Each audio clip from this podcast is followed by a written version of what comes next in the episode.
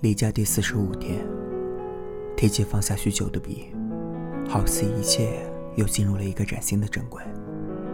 这趟疾行的列车带走很多东西，乡情是催人泪下的东西，突然分开只觉悲痛，而今沉淀下来，便是裹满全身的思念。家是最温暖的港湾，味道会被长久记住，柔软。陈旧，让人想念。比如家，比如你。再一次见证了习惯的可怕，亦或是它自身挥之不去的力量。无力抗拒，唯有挣扎。朴树写道：“我没有在深入下滑之后突然消失，阴差阳错，现在看来还挺好的。就是这样的阴差阳错，你遇到了。”这辈子不会遇见的人，你触摸到了你不曾拥有的世界。你企及做一个简单的人，你开始懂得待人接物。你也能渐渐承受生活顷刻崩塌的痛觉。阴差阳错，最后也能变成习惯。这便是一个过程。倘若可以习惯，便不需再苦苦挣扎。很多事情都需要一个解答。在舍友问到他的恋爱该如何解释，我便开始思考关于爱情这个永恒的话题。思来想去，对他的理解都流于表面，不够真挚。很多种理论都可以用来安抚暴风过后的残垣，他们帮你疗伤，帮你走出伤痛，给你慰藉。然则。那也便只是空洞的解答了。一旦置入其中，谁还会思虑那样繁复的理论？爱就是爱，这样感性的事物，好像从一开始就不允许理性的存在。大抵，这就注定爱是一种不顾一切的、感性的、充满毒性的存在。两个人在一起时，奇妙的融合，温柔而漫长；分开时，硬生生被割裂，血肉模糊，伤口结痂，不再疼痛，便接着生活，如此反复循环。两个人习惯两个人，一个人习惯一个人，好像就哪种现状来说，都不愿再轻易去改变。看到的一篇文章里写道，要用身体去恋爱。我们似乎永远活在幻想中，但是人毕竟是人。是一个血肉之躯，爱和被爱是人类永恒的主题。便觉恋爱是一门需要深究的学问，说来简单，实则迷茫在所难免。恋爱大师何尝又能不陷入这片荆棘？快节奏的速食爱情让人难以捉摸，它在你干涸的生活里带来一场大雨，它让你嗅到了久违的温柔与潮湿。生而，它能给你带来和恋爱一样的痛苦。可是，你知道，大雨永远比不上久住的光芒。你是需要一个能给你一场短暂大雨的人，还是一个能让你一直包裹在光里的人？从轰轰烈烈到平平淡淡，需要的不只是沉淀，更是一种心态。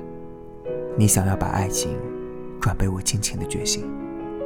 素食是诱人的，而平淡是真正的沉淀，也是难以达到的阶段。要勇敢尝试，但素食并不是为之买单的借口或时间。感觉是性磁场的吸引力，你闻到它的味道，感受到它的温度，摸到他的手的干湿度，这一切构成了你对一个人有没有感觉。你知道要去爱了，但没有感受，没有触碰，永远不会知晓自己的感觉。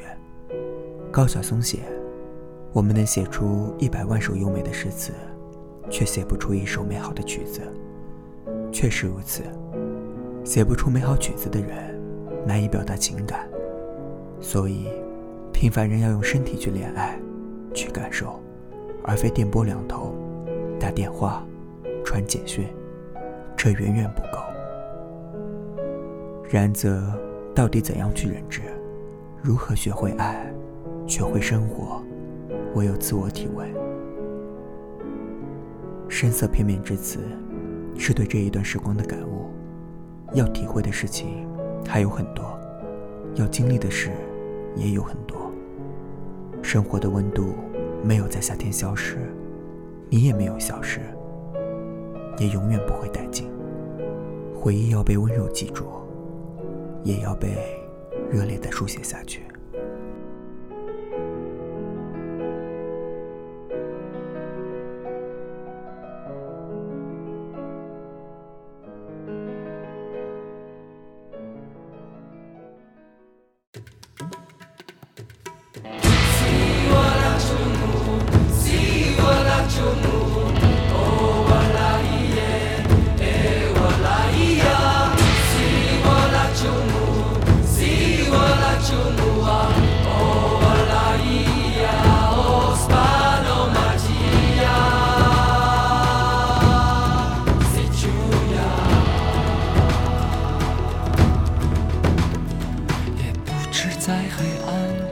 究竟沉睡了多久？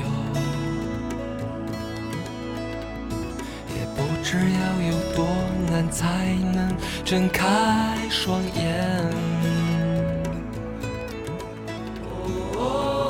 我从远方赶来，恰巧你们也在，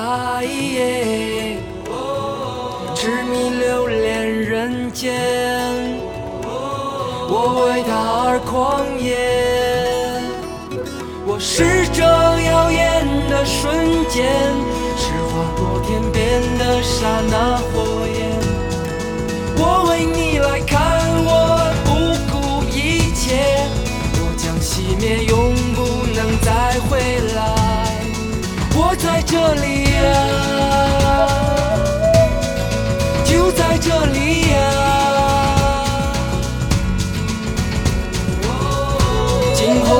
判断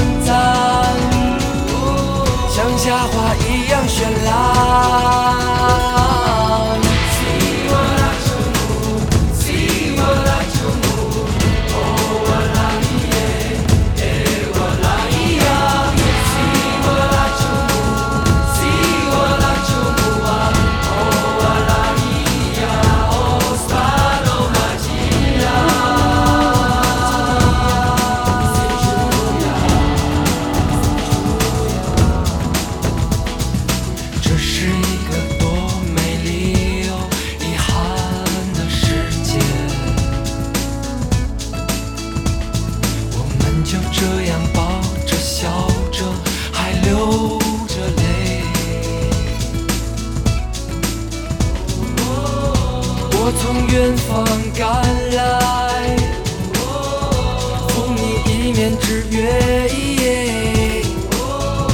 痴迷留恋人间。我为他而狂野，我是这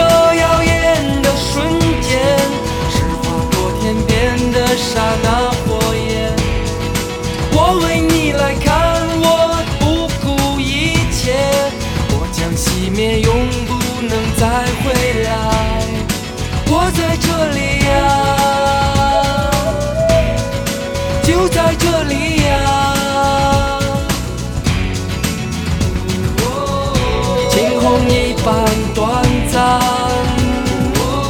如夏花一样绚烂。我是这耀眼的瞬间。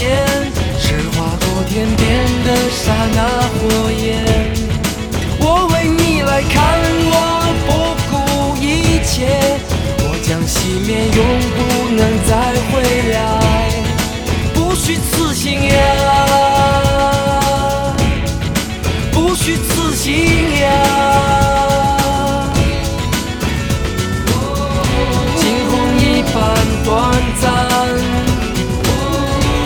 在你。